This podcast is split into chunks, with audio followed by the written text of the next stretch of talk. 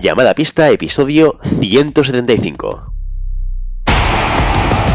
Hola, muy buenas y bienvenidas y bienvenidos a Llamada Pista, el programa, el podcast en el que hablamos de ese desconocido deporte que es la esgrima. Este podcast está pensado por y para ese extraño la parque especial colectivo de seres humanos que decidimos no dedicarnos ni al fútbol, ni al baloncesto, ni al tenis, ni a ningún otro deporte conocido y que por el contrario preferimos, en pleno siglo XXI, blandir la espada y enchufarnos a la pista. Hoy estamos aquí un viernes más y además viernes, viernes de verdad. Esto no es programa grabado un jueves o un miércoles o un martes, no es, es viernes, last minutes, last time. Pero estamos aquí, un viernes más y una semana más. Maribel Matei, muy buenos días. Buenos días, Willy. Somos ¿Qué tal? ¿Cómo estás? estudiantes. Hacemos todo a última hora.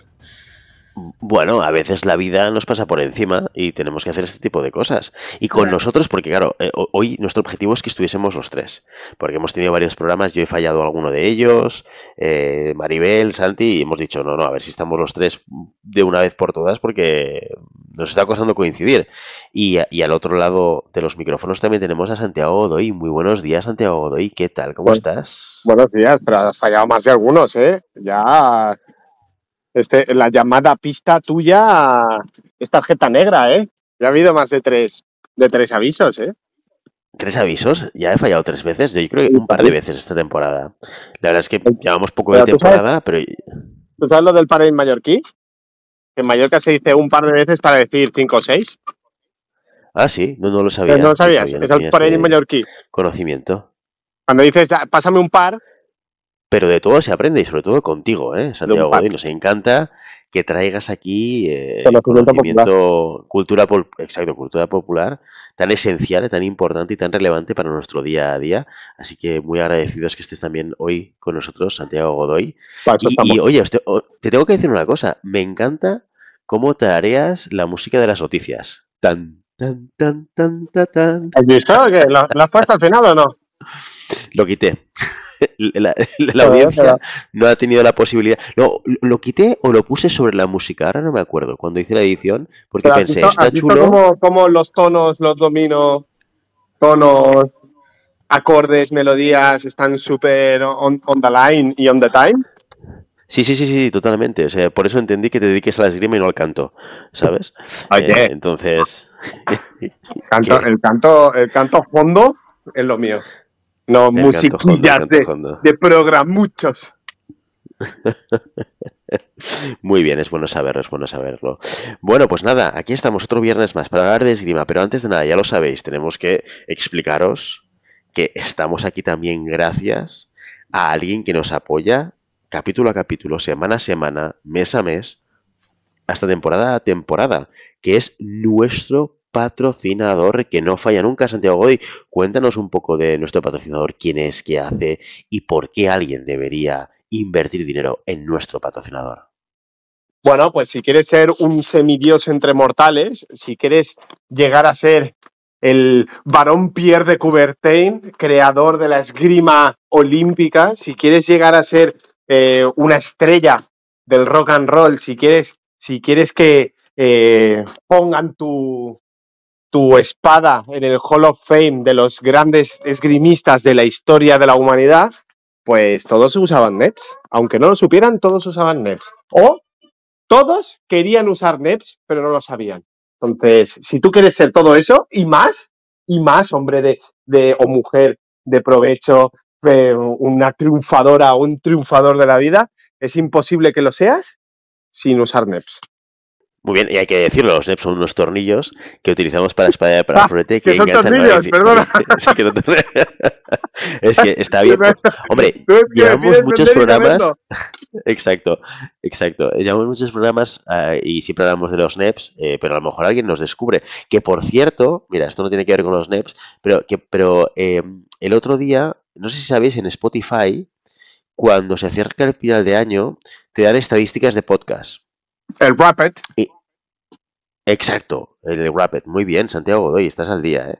Y, eh, y salió ciertos datos de, llamada pista. Y, y- y hay un dato muy interesante y es que hay un porcentaje importante de la gente que nos escucha que nos ha descubierto este año.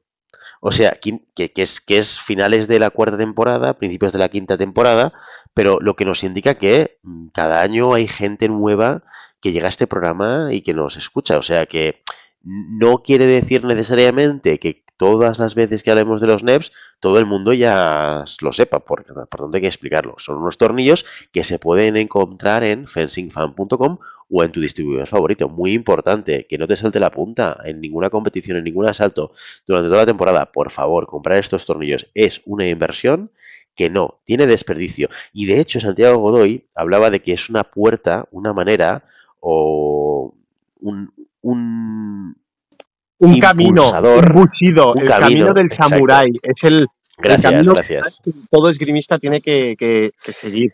Si no, no eres nadie. Puede llevar... no eres nadie, nadie, ¿eh? Exacto. y que te puede llevar al Hall of Fame, decía Santiago Godoy. Pero yo, os voy a dar la contracara de esto. Es que si no tenéis NEPs y se te cae la punta en una competición, no es que no solamente llegarás, no llegarás al Hall of Fame, sino que llegarás al Hall of Shame. Y hasta aquí el chiste de la jornada. Muy bien, oye, eh, aparte de patrocinadores, también eh, contamos con otro colectivo de personas muy importante para nosotros, que son los mecenas. Maribel Matei, cuéntanos un poquito más de ellos.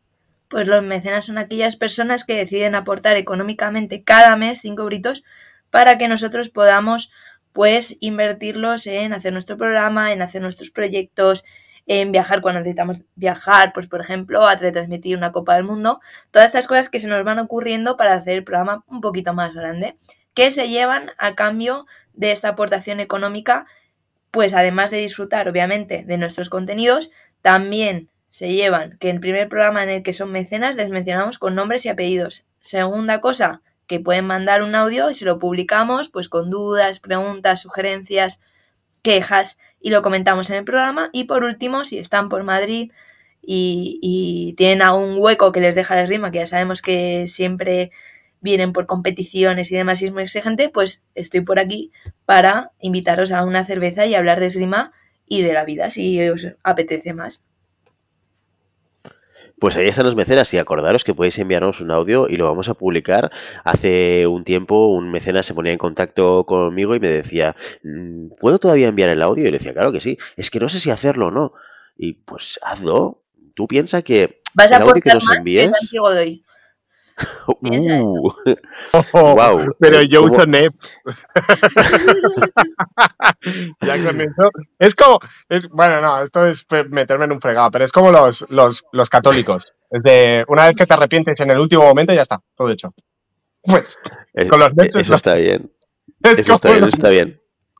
Pues y, me decía, no sé si enviaros el audio. Y decía, bueno, pues envíalo porque tú piensas que este audio lo vamos a meter en bruto en el programa. O sea, tal y como salga de tu boca y se grabe donde tú lo vayas a grabar, en el teléfono, donde haga falta y nos lo envíes, lo vamos a subir.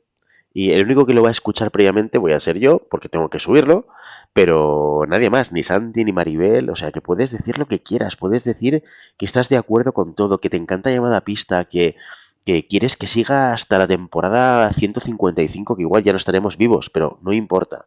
O a lo mejor todo lo contrario, igual piensas que esto es una basura absoluta, pues también os lo puedes decir. Oye, pues con cariño todo se puede, se puede incorporar en este programa. Siendo mecenas, a 5 euros al mes, puedes despotricar del programa si hace falta, no hay ningún problema. El odio mueve más que el amor. El odio, el odio mueve más que el amor. Pues eh, que lo sepáis, oye, que este es un canal que es libre, que no dependemos de nadie, de, nadie nos dice eh, cuál es la línea editorial de este programa ni para bien ni para mal. Así que, por lo tanto, decir lo que queráis, que lo publicaremos y lo haremos eh, que llegue a toda nuestra audiencia. ¿De acuerdo? Muy bien, pues dicho esto, ahora sí vamos a entrar en materia. Nueve minutos, no está mal, vamos recortando, eh, siguiendo nuestro consejo de María o Marta. Maribel, ¿quién era? María o Marta, que nos dijo. Marta, nunca me acuerdo, nunca me acuerdo. Marta, Marta. Siguiendo un poco el consejo de Marta, para que vayamos un poquito más rápido y entremos en materia lo antes posible. Y como siempre, en este programa empieza con las noticias de la semana. Judith Rodríguez, bronce europeo en Varsovia. La española se colgó la medalla en espada durante el Campeonato de Europa de esgrima en silla de ruedas. Judith hizo una pool perfecta para luego sufrir en las directas 15-14, en 16 y en 8. En la semifinal terminó cayendo ante la húngara Beres, campeona de la competición y actual oro olímpico. Rodríguez, Rodríguez ya había conseguido un tablón de 16 el martes en sable, su arma menos común, y competirá en Florete el sábado. Con ello busca maximizar sus posibilidades de clasificarse a París 2024, un camino hacia los Juegos Paralímpicos que empezó hace apenas unas semanas y en el que la medalla puede propulsarla hacia las primeras posiciones en el ranking de espada. Hasta Varsovia se han desplazado también una expedición española que incluye a Begoña Garrido, quien no consiguió pasar la pool en sable y que cayó en 16 en espada, y Alex Prior, que no llegó a las directas en florete y que espera el sábado en sable, su arma PD directa, tener mejores resultados. La cantera española saca músculo en el circuito cadete europeo. Copenhague y la espada fueron las que más alegrías dieron. Candela Lozano y Juan Pérez Weber se alzaron con la plata en las competiciones individuales y de forma muy parecida. Ambos salieron con el número 8 de las pules y robaron el número 1 en cuartos de final. Pérez Weber ganó su semifinal ante el ucraniano Gula y cedió ante el israelí Kapersky en el último asalto. Lozano, por su parte, derrotó a Michal Shukurov en semifinales y cayó por la mínima contra la sueca Ulharen en la final.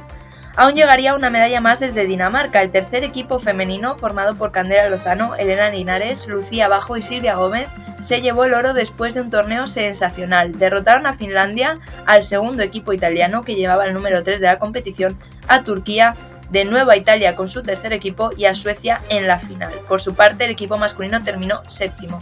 Estos metales se unen a los tablones de 8 de Daniela Piñol, también en espada femenina, y de San Kim. El floretista coruñés se quedó a un paso de las medallas en la prueba cadete de Budapest.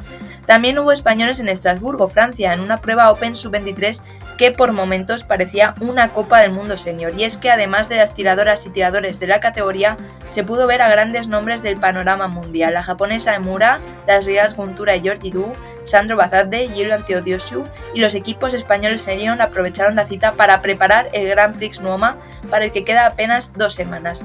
En esta competición no hubo tanta suerte, el mejor resultado fue el de Lucía Martín portugués que cedió en 8 ante la griega Cultura. Las próximas citas FIE también serán de categorías inferiores con las copas del mundo junior de espada, florete y sable. El calendario nacional también avanza hacia las últimas pruebas del año. El Sable Cadete Junior cerró el 2022 en Madrid. Allí Lucía Jimeno de Leganés y el catalán Mayol Val se colgaron el oro M17. En el podio femenino acompañaron a Jimeno, Inés Silva, Pilar Garnelo y Valeria Verde, mientras que el masculino completaron Adrián Romal, Marc Lamat y Mateo Urgelles.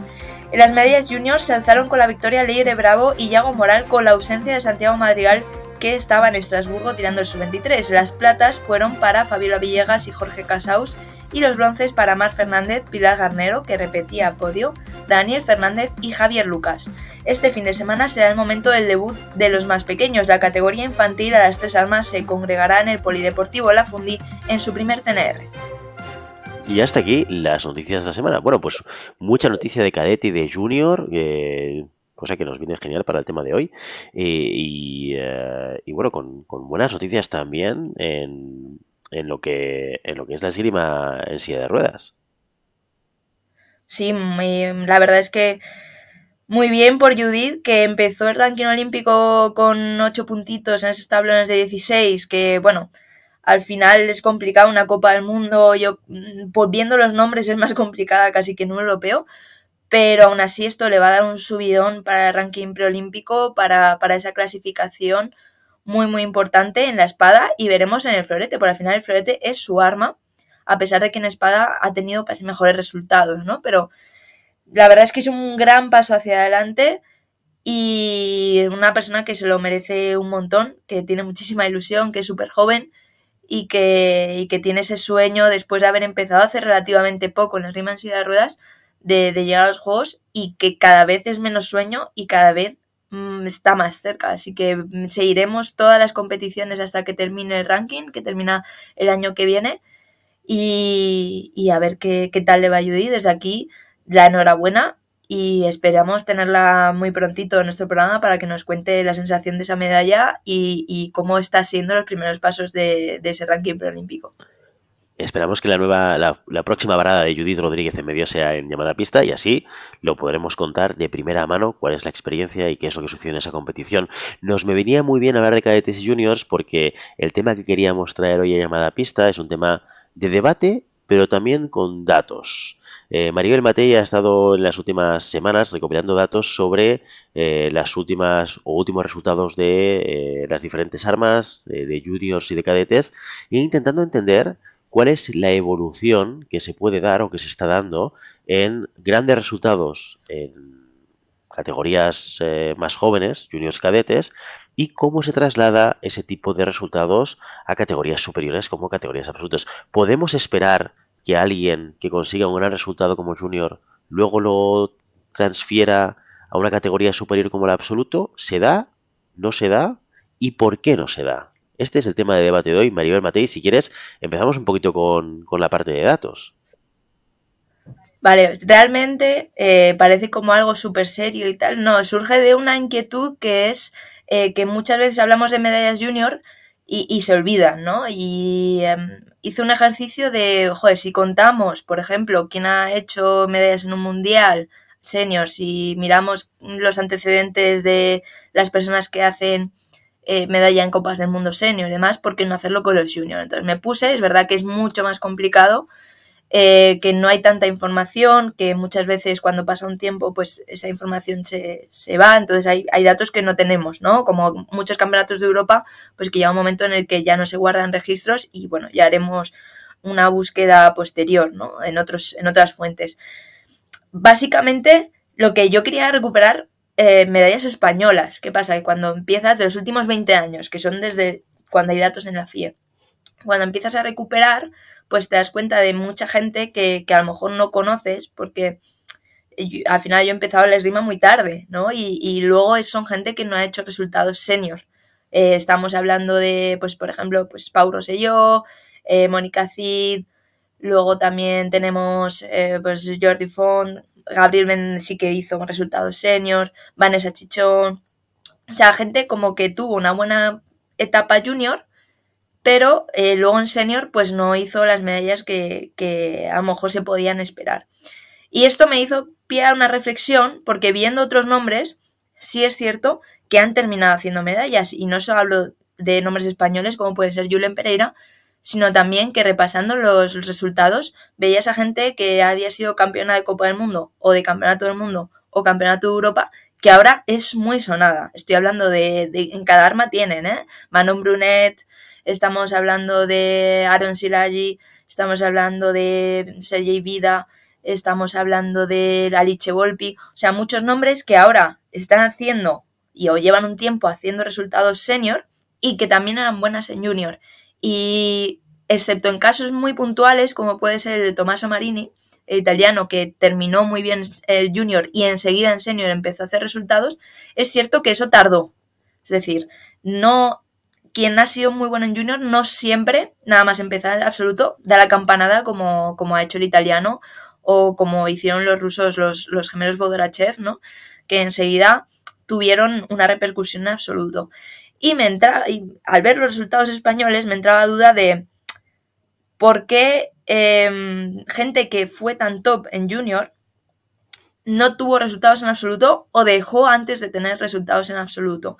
No estoy hablando de por qué los juniors dejan la rima. Esto ya lo hablamos más veces de, bueno, es un momento vital muy complicado, hay muchos cambios y demás, sino por qué gente top, qué hace que gente top en junior haga resultados en absoluto, porque en España también tenemos nuestros casos. Tenemos a Araceli Navarro, que hizo medallas en, Copa del Mundo y luego, de hecho, ella fue olímpica siendo junior, o, Lucía Martín Portugués, en, menor medida también tenemos a Carlos Llavador, Julen Pereira. ¿Y qué espera a los juniors que son ahora juniors y que están haciendo medallas, como puede ser Santiago Madrigal, como puede ser Adiana Tucker, en el futuro, ¿no? Eh, ¿qué, ¿Qué se puede decir de estos chicos de cara al futuro de tienen que seguir, tienen que esperar. Realmente eh, hay que dar tiempo una vez que se cambia de junior absoluto para empezar a tener resultados. Esto, este tiempo desanima a los juniors que han sido tops en su categoría a, seguir en absoluto porque no ven que vaya a tener resultados pronto. Y yo creo que esto es parte del debate, ¿no? ¿Qué diferencia hay entre la categoría junior y la absoluta? Y, y, si realmente tenemos que animar a los juniors a que a los junior top, digamos, de España, a que sigan para llegar a tener resultados absolutos, porque un poco lo que nos dicen, obviamente no en todos los casos, pero al, repasar los datos, la gente que ha sido muy top en junior ha terminado teniendo una carrera absoluta eh, buena, una carrera absoluta exitosa. A ver, em, yo creo que ahí todo el mundo sabe que hay una hay un salto exponencial en la categoría junior y en la categoría senior. O sea, exponencial tanto a nivel de eh, concepción de la categoría, a nivel de percepción del tirador, a nivel de experiencia competitiva, a nivel de experiencia vital. Entonces, al final la, alta competición, y, esto siempre lo hemos, lo hemos estado diciendo, la alta competición no es más que gestión de, de emociones, ¿no? Todo el mundo, está algo que hemos dicho siempre, todo el mundo eh, cuando llega al máximo nivel o cuando llega a su máximo nivel sabe hacer esgrima, es decir, hay poca gente que puedas, puedas encontrarte en el máximo nivel que no sepa hacer esgrima y lo que cambia, lo que cambia es el hecho de el, cómo aplica esa, ese tipo de esgrima, su mejor nivel de esgrima en situaciones de estrés, ¿vale? Entonces, la percepción vital de una situación de estrés con 20 años, con 25, con 30, con 35 va variando, ¿no? ya sabemos que la, edad te da más tablas, te da más perspectiva, te da un, bueno, más estabilidad emocional. Eh, y eso lo que te permite es afrontar los nuevos retos de manera más madura, ¿no? los juniors suelen ser más volátiles. Estamos pensando que junior es menos de 20 años, que es muy joven muy, muy, muy, muy joven. Eh, y a nivel de, resultado, ¿no? Es más volátil, ¿no? Es, es eh, entreno más, eh, me desilusiono más, me motivo más, me, es como unos picos, unos picos, unos altibajos mucho más marcados que a medida que vas creciendo y vas teniendo esta, pues este asentamiento emocional, ¿no? Este asentamiento mental. Y yo creo que Em, indudablemente hay grandes tiradores eh, ya a nivel junior, ¿sí? Pero también creo, y esto es eh, opinión mía personal, creo que el gran nivel esgrimístico em, pasa por los, los, ya lo sabemos, por los tres pilares fundamentales, ¿no? una ejecución técnica, una percepción táctica y un control emocional. Yo creo que el control emocional es algo que mm, te lo va a dar la edad. Tú puedes anticiparlo, trabajo con psicólogos, trabajo con coaches, trabajo, sí, trabajo de, de, bueno, mindfulness, lo que quieras, lo puedes anticipar, pero no puedes evolucionar más allá de lo que te permite tu proceso natural, ¿no? Entonces, creo que tiradores eh, seniors más experimentados a priori con menos nivel tienen más ventaja que tiradores de primer nivel junior ¿sí? que, te puedas encontrar eh, eh, ahora mismo en el circuito mundial. ¿no? Entonces, yo creo que esos tiradores juniors al final eh, puede pasar dos cosas. Mm, o que se vayan alimentando y vayan siendo mejores de lo que son a nivel junior y continúen con esta etapa ganadora, o que se apaguen. Es decir, que esta experiencia vital o, este, o esta motivación o este fuego de juventud que llaman los fuegos de juventud, que llaman los italianos, em, eh, te, dé, bueno, se apague y digas, bueno, pues yo en la etapa deportiva ya la he quemado, ¿no? Ya he hecho lo que tenía que hacer, he ganado lo que tenía que ganar y ya me retiro. Y por el contrario, gente que no era buena en junior, sí, que es la gran mayoría, en, absoluto puede empezar a tener sus, sus resultados. ¿Por qué? Porque eh, según, según los números que ha presentado Maribel, eh, no son muy, muy... Em, no, es muy común el tirador eh, supremo en junior que sea tirador supremo en, supremo en senior. Entonces, eso nos deja que los tiradores mm, más o menos normales en junior pueden llegar a tener una capacidad mucho mayor o un desarrollo mucho más elevado en su categoría senior. Entonces, es un tema de desarrollo, desarrollo, psicológico y entendiendo que eh, ahora con los nuevos sistemas de entrenamiento, tener 30 años eh, no te impide poder competir de tú a tú con una persona de 20 o de 18, ni, ni siquiera tener 35 o 36 te impide a nivel físico poder mantener un, un estado físico bastante, bastante bueno. Además, de ese estado psicológico, ese desarrollo psicológico, ese desarrollo táctico, esa experiencia eh, de competición, esa experiencia de competición que lo que te dará son muchos más puntos, que es una experiencia que no tienen los juniors y que llegarán, claro, pero en ese momento no los tienen, por lo tanto van con menos herramientas a las competiciones senior. O sea, siguiendo tu discurso, Santi, esto quiere decir, es una pregunta, ¿eh? que las capacidades que necesitas para ser un buen tirador de competición junior y cadete son diferentes a las que necesitas para conseguir resultados a nivel absoluto y por lo tanto prepararte para ser un buen junior cadete no necesariamente te prepara, te prepara de manera completa para ser un buen tirador absoluto? No, yo digo que las herramientas que yo tengo cuando eh, soy junior son más limitadas que las herramientas que yo tengo cuando soy senior, ¿vale? Y que tú no puedes ser un buen tirador senior si no completas un ciclo o si no completas el ciclo eh, de entrenamiento que todo el mundo tiene. Entonces tú puedes avanzar, tú puedes avanzar ese ciclo empezando, por ejemplo, empezando eh, muy jovencito, ¿no?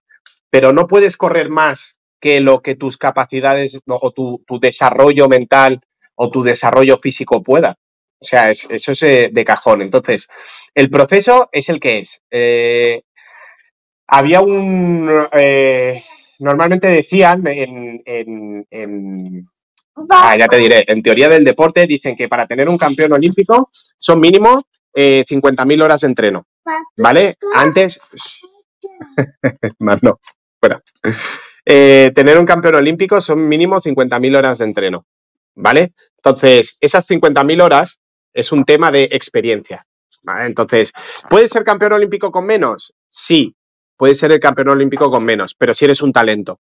Entonces, la norma te dice que tú necesitas o requieres de un proceso tanto de experiencia como de desarrollo para poder ser campeón olímpico. En el deporte de la esgrima, después tenemos el deporte de la gimnasia que eh, con 18 años ya eres veterana y te tienes que retirar. ¿Sí? O, el, o el chiquillo este, el, que rompió el récord en Londres del saltador de trampolín que participó con 14 años, siendo el más joven, eh, con opciones a medalla. Entonces, siempre hay una persona que rompe la norma, pero la norma te dice que tienes que tener un proceso, un proceso tanto dentro del sistema de entrenamiento como dentro del conocimiento del deporte, como dentro de tu desarrollo eh, vital, ¿vale? Ya te digo, no es lo mismo eh, contemplar un problema táctico con 18 años que con 30, ¿no? O no es lo mismo una situación de estrés con 19 años que con 35. O sea, es, esa capacidad que yo tengo de poder eh, tener una perspectiva mucho más amplia y una serenidad eh, mucho más marcada, no te lo va a dar nada más que la edad, tu experiencia, tus experiencias vitales, el haber ido, no es lo mismo haber competido en 10 competiciones que en 100. Entonces, todo eso es un proceso por el cual se va formando al, campeón.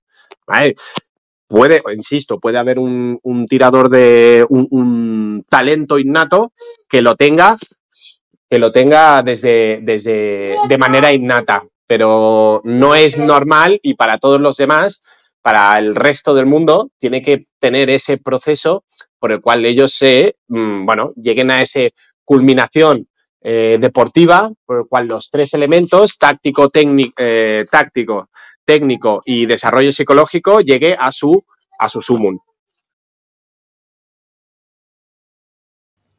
Yo creo que también las categorías, o sea, la, característica categoría eh, da pie a, esta, a este desarrollo, digamos, a que siendo top junior termine siendo top senior, que hay muchísimos ejemplos de ello, pero que tardes, ¿no? Al final en junior tienes gente casi toda la gente que ha sido top junior ha sido en su último año, obviamente, entonces ya tienes también una experiencia en esa categoría, todos tienen más o menos el mismo recorrido que tú, no es lo mismo que en absoluto, que te puedes encontrar con alguien mucho más veterano, como dice Santi, y que este cambio lo que, lo que provoca es precisamente que mm, las variables también de tus contrincantes pues sean muy diferentes a la tuya y pueda llegar el caso en el que eh, se puedan desanimar de, jo, si yo era top junior, porque el primer año senior no pasó de los 100 primeros? Por ejemplo, ¿no? Que, que eso también sucede, obviamente es un camino. Pero sí que es verdad, no sé, Santi, tú que lo viviste, que me da impresión de que ahora, por ejemplo, los medallistas que tenemos ahora junior, también están más enfocados, digamos, hacia la categoría senior. Quiero decir, su categoría es la junior y obviamente la tiran.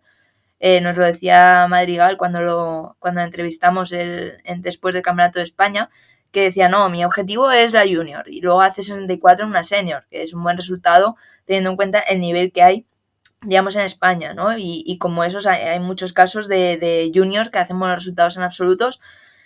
Eh, no sé si ahora el entrenamiento está más enfocado, digamos, a un largo plazo que antes, o, o se es más precoz a la hora de, bueno, eres, eres junior, pero vas a competir en absoluto y vamos a no a fijar objetivos, pero sí que eh, cuando llegues a la categoría senior estés más preparado o antes también se hacía y lo que pasa es que no, se llegaba a, ese desarrollo suficiente como para tener resultados senior.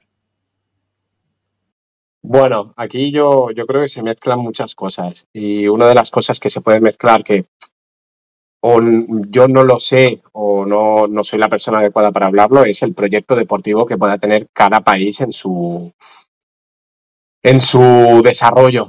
Es decir, obviamente todo el mundo, todo, todo entrenador nacional, todo entrenador nacional senior te va a decir que eh, las categorías menores son preparatorios para la senior. O sea que no importa hacer medallas en, en categorías cadetes o juniors, que no, no vale la pena. ¿Por qué? Porque realmente lo que importa es hacer eh, medallas en categorías senior, ¿vale? Entonces, sí que es verdad que siempre lo hemos, yo siempre lo, he puesto como un punto a favor y un punto eh, a tener en cuenta es el tema de la globalización.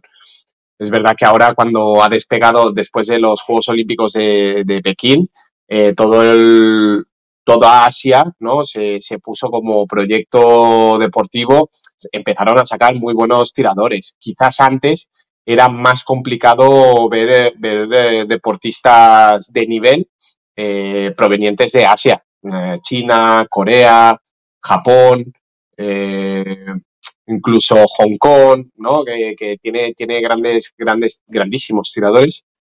Em, yo creo que ha sido también la puesta a punto, ¿no? O ponerse al nivel de Europa de los, de los países en desarrollo a nivel de esgrimístico, ¿eh? Estamos hablando.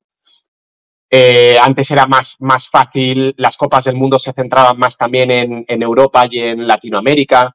En Latinoamérica había mucho expatriado europeo que hacía esgrima y por eso se, desarrollaba mucho allí. Em, desde la llegada de, Usmanov, eh, todas las grandes competiciones también se, llevaron un poquito más hacia Rusia y hacia, esa parte de, Europa del Este. Eh, bueno, todo yo creo que es un proceso vital que ha sufrido todo, ¿no? Sí que es verdad que la cercanía geográfica eh, te da la capacidad eh, para poder mm, moverte más o, que se muevan menos los de fuera.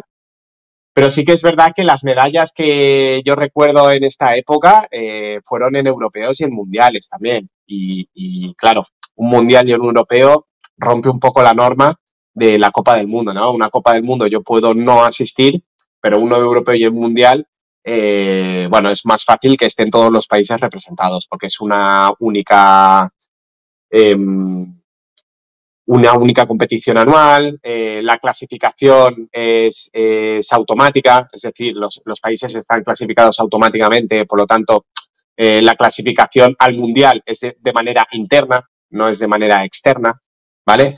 Entonces, bueno, eh, todo, todo suma. Yo creo que era una época en, que en España se trabajaba muy, muy, muy bien a nivel cadete junior. Eh, empezaba, empezaban los sistemas, empezaba a abrirse el sistema elevaba a ser en espada masculina, sobre todo, em, eh, y empezaba el Amposta a delinear un poco lo que, lo que iba a ser, mm, bueno, lo que ha demostrado ser, ¿no? Uno de los grandes sistemas de entreno de, de España había más hermetismo, no, no, era tan, no era tan fácil hablar con entrenadores eh, de, otros, de, otro, de otras nacionalidades para, para, poder compartir información. Ahora esto se ha abierto mucho más. Yo creo que ha evolucionado todo a mejor. Sí que antes era mucho más endogámico, mucho más eh, cerrado. Eh, y eso lo que te permitía era la, la, época de los grandes maestros, ¿no? Eh, es decir, un maestro era bueno porque trabajaba bien con sus alumnos y ganaban sin la necesidad de tener una, una injerencia externa de, de, nadie, ¿no? Y ahora, pues, es muy fácil sacar información, hay mucha información, hay mucha bibliografía, hay mucho vídeo, hay mucha eh, formación de cualquier tipo de trabajo, ya sea físico, técnico, táctico, psicológico, entonces es más fácil para los entrenadores sacar buenos resultados y más difícil para los tiradores sacar buenos resultados. ¿Por qué? Porque todo el mundo está mejor preparado. Eh, bueno, eh, supongo que también los números, los números están ahí. Las competiciones antiguamente quizás eran más limitadas. Ahora una Copa del Mundo con menos de 200, 300 personas pues es difícil de ver, aunque sea en Corea, aunque sea en Perú o aunque sea en, en Kuala Lumpur. ¿Por qué? Porque la gente viaja, se ha profesionalizado al menos la idea de eh, hacer deporte de alto rendimiento se ha profesionalizado en la, en la mente de los tiradores, ¿no? Hay, una, hay un, un, compromiso mucho más, más amplio y mucho más eh, profundo en, en, la carrera deportiva de los, de los de los esgrimistas. Y yo creo que es como todo, es difícil comparar dos épocas, dos, dos, dos momentos vital, dos momentos, dos momentos históricos diferentes. Yo creo que eh, comparar esto es como comparar que antes se vivía mejor, porque el sueldo daba para más. Ya, daba para más o teníamos menos en qué gastar, ¿no? Entonces, yo creo que es difícil comparar las situaciones en las que, en las que vivimos cada uno porque ha cambiado todo demasiado. Ha cambiado todo demasiado y es, es difícil poder sacar una equivalencia de lo que era aquel momento a lo que podamos estar haciendo ahora. Entonces, eh, el deporte son ciclos. Eh, nosotros tuvimos un ciclo muy bueno eh, a nivel de espada. Eh, también Recordar que Pirri hizo su bronce en 2008, recordar que fueron eh, Pirri hizo medalla bronce en el mundial al año siguiente, recordar que hicimos subcampeones del mundo por equipos absoluto también. O sea, ha, ha habido, ha habido ciclos en la espada masculina y ya no me meto en eh, Juegos Olímpicos de Barcelona 92 o Atlanta 96, que fueron diplomas olímpicos la, la espada masculina.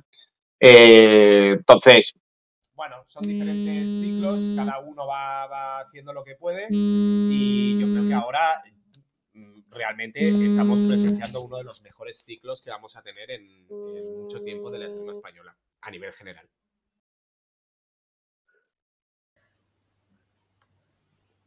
Yo creo que es verdad, viendo lo que un poco las, las competiciones a las que hay acceso a resultados, yo creo que la categoría junior han aumentado mucho su competitividad, no solo por cantidad de gente, sino también por variedad de países y de, y de participantes, ¿no? Excepto algunas competiciones como pueden ser muy perdidas, como puede ser la Copa del Mundo de La Habana, de, de Florete, que iba muy poquita, muy, muy poquita gente y gente de alrededor, eh, pues algunas Copas del Mundo en Tashkent, en Kuwait, que hay menos gente, pero donde son ciudades, digamos, que, son eh, tradicionales de la esgrima, puede ser Plovdiv, puede ser Budapest, puede ser París, puede ser Londres.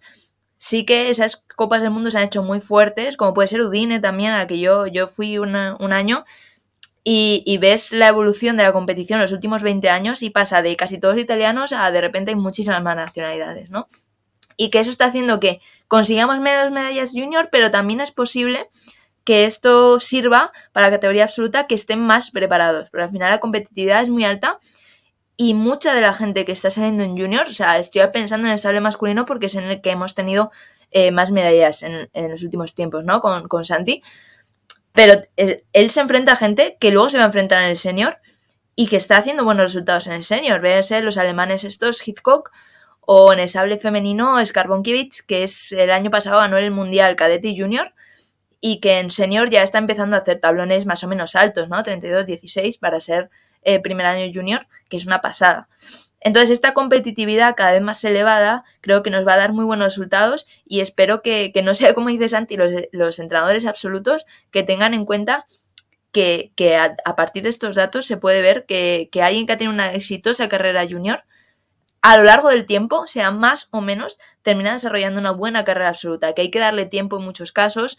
Eh, eh, veía el ejemplo, por ejemplo, de la francesa Josephine Jacques o Kandasamy, que eran, tuvieron resultados junior buenos, medallas, y han tardado bastante hasta que les hemos conocido en absoluto, ¿no? Y lo decía Sara cuando estuvimos ahí en la Copa del Mundo, que se alegraba porque sabía que ellas habían tenido un trabajo muy largo, desde el junior que hicieron buenos resultados hasta explotar en absoluto y lo hicieron de una forma brutal, ¿no? Con muchas medallas durante la temporada pasada, aportando muchísimo al equipo francés y que, y que no tenemos que ser cortos de miras, ¿no? Si tenemos un Santiago Madrigal ahora, eh, tenemos otra gente junior que está haciendo resultados y como digo junior es cadete, porque, bueno, el cadete seguramente haya más variabilidad, no sea tan directa la relación entre cadetes y absolutos, aunque es difícil verla porque los cadetes no, se guarda tanta información, ¿no? Pero al final, muchas veces quien hace buen cadete luego hace buen junior.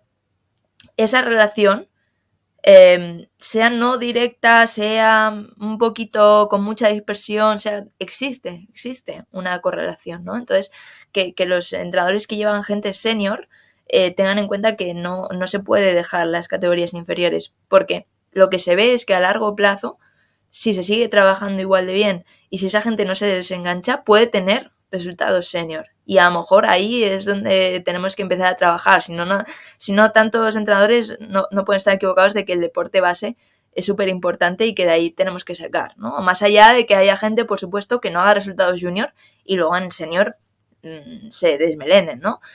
Pero, pero lo que creo que lo que los datos nos, nos enseñan es precisamente que, tenemos que intentar convencer, intentar enseñar a los juniors que una buena carrera junior no se termina ahí, no es he ganado todo lo que tenía que ganar y lo dejo, no, es que siguiendo trabajando lo que se puede ver es que la carrera absoluta puede llegar a, muy buen puerto, a medallas y, a unos Juegos Olímpicos. en el caso del florete masculino, por ejemplo, tenemos a Chupenich, que hizo un gran eh, una gran categoría junior y es bronce olímpico. O sea, quiero decir que eso se tiene que visibilizar el hecho de, no, cuando termina el junior, aunque seas campeón del mundo junior, hay más y, los resultados irán llegando, aunque no sea el primer año, aunque no sea el segundo año, aunque no seas Marini, que llega número uno después de, no sé si son dos o tres años después de terminar junior, pero van a llegar. Y, y creo que por eso quería hablar de estos datos, porque me pareció muy curioso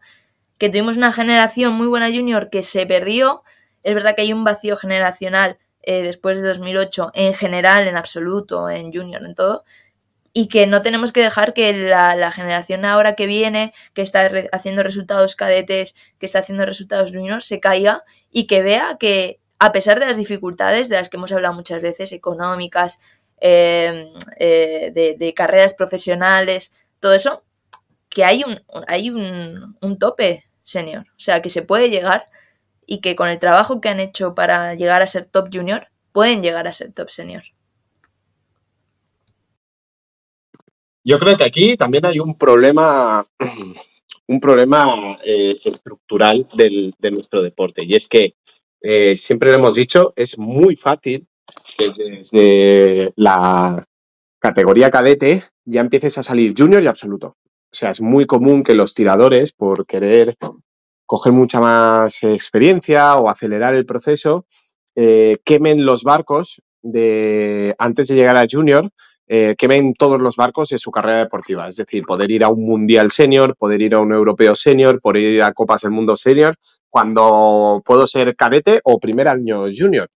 Cosa que en otros deportes está mucho más estructurado y no es que no, no estés capacitado para hacerlo. pero respetan los procesos, ¿no? O, son más herméticos las, las categorías. Y eso lo que hace es que, bueno, te pone un freno natural al proceso de evolución del, deportista, ¿sí? No es, no en cualquier otro deporte, pues eh, tú estás en tu categoría, compites en tu categoría y es muy difícil ver a, deportistas más jóvenes en categorías superiores, ¿no? Porque le están dando, obviamente, les, les darán más cabida a los deportistas de cada categoría en su propia categoría. No, no, no hay que quemar, no hay que hacer los, a los tiradores tan buenos tan rápido. ¿Por qué? Porque es un tema de eh, mental. Yo sí ya he competido en todo lo que tenía que competir y mi cabeza, entendiendo que los, lo que hemos dicho antes, que los, los juniors son más volátiles, mi cabeza ha dicho, yo ya no voy a ser campeón del mundo senior, pues ya está, ya lo dejo. Yo ya he, he vivido un mundial, he vivido un europeo, tanto cadete, tanto junior, tanto absoluto, y con veintipico años yo puedo decir, ya está, ya lo he vivido todo en el deporte, eh, o todo lo que yo creo que puedo hacer en el deporte, y ya lo, lo dejo aparcado. Entonces, para mí el problema estructural es este, que es muy fácil a tiradores jóvenes poder ir a cualquier categoría sin ningún tipo de impedimento, ¿vale? Y más si eres un tirador eh, destacado, ¿vale? Em, pero bueno, si yo soy cadete o, o junior y quiero irme a una copa satélite, es muy difícil que ninguna federación, incluso la Federación Española, me diga que no. ¿Por qué? Porque la Federación Española tiene sus, sus competiciones oficiales en las cuales si llena cupo por el criterio de la federación, perfecto. Y si no llena cupo, lo único que tienes que cumplir es estar entre los X primeros, ahora no me lo sé de memoria, dentro del, del, del ranking nacional, que si eres un tirador más o menos bueno, ya lo estás cumpliendo. Entonces, si te lo pagas tú y te lo guisas y te lo comes tú, eres completamente capaz de poder ir a cualquier competición. Yo creo que también hay un trabajo del de, entrenador, ¿no? O del, del, acompañante de decir, oye, vamos a frenar, aunque tengas la capacidad, vamos, vamos a centrarnos, lo que tú has dicho antes, ¿no? Lo que dijo Madrigal, vamos a centrarnos en nuestra categoría, eh, restando importancia a la categoría superior, pero bueno, sobre todo centrarnos en, en, lo nuestro, en lo de ahora y en lo que, en lo que realmente te, te, atañe y te incumbe. Y poco a poco, pues dar ese margen de, oye, ir evolucionando dentro de tu categoría, independientemente de los resultados que puedas hacer en, en categorías superiores. Porque recordamos que muchas veces hacemos o los tiradores hacen resultados en categorías superiores por un tema de no me importa lo que pase, ¿sabes? Entonces es eh, esa gestión del no me importa lo que pase, hace que tiren más relajados y ya si tienes un, un nivel eh, destacado, como hemos dicho, es muy fácil que puedas llegar a hacer un resultado, un resultado, boom, eh, súbito, ¿no? ¿Por qué? Porque llego ahí, llego relajado, no tengo nada que perder, boom, y me planto en tablón principal o incluso puedo llegar a, hacer medalla. Y esto, uh, yo tuve un, un, compañero psicólogo que decía, es lo peor que te puede pasar. ¿Por qué? Porque lo que antes no te importaba, haciendo ya una medalla, ya la próxima sí que te va a importar.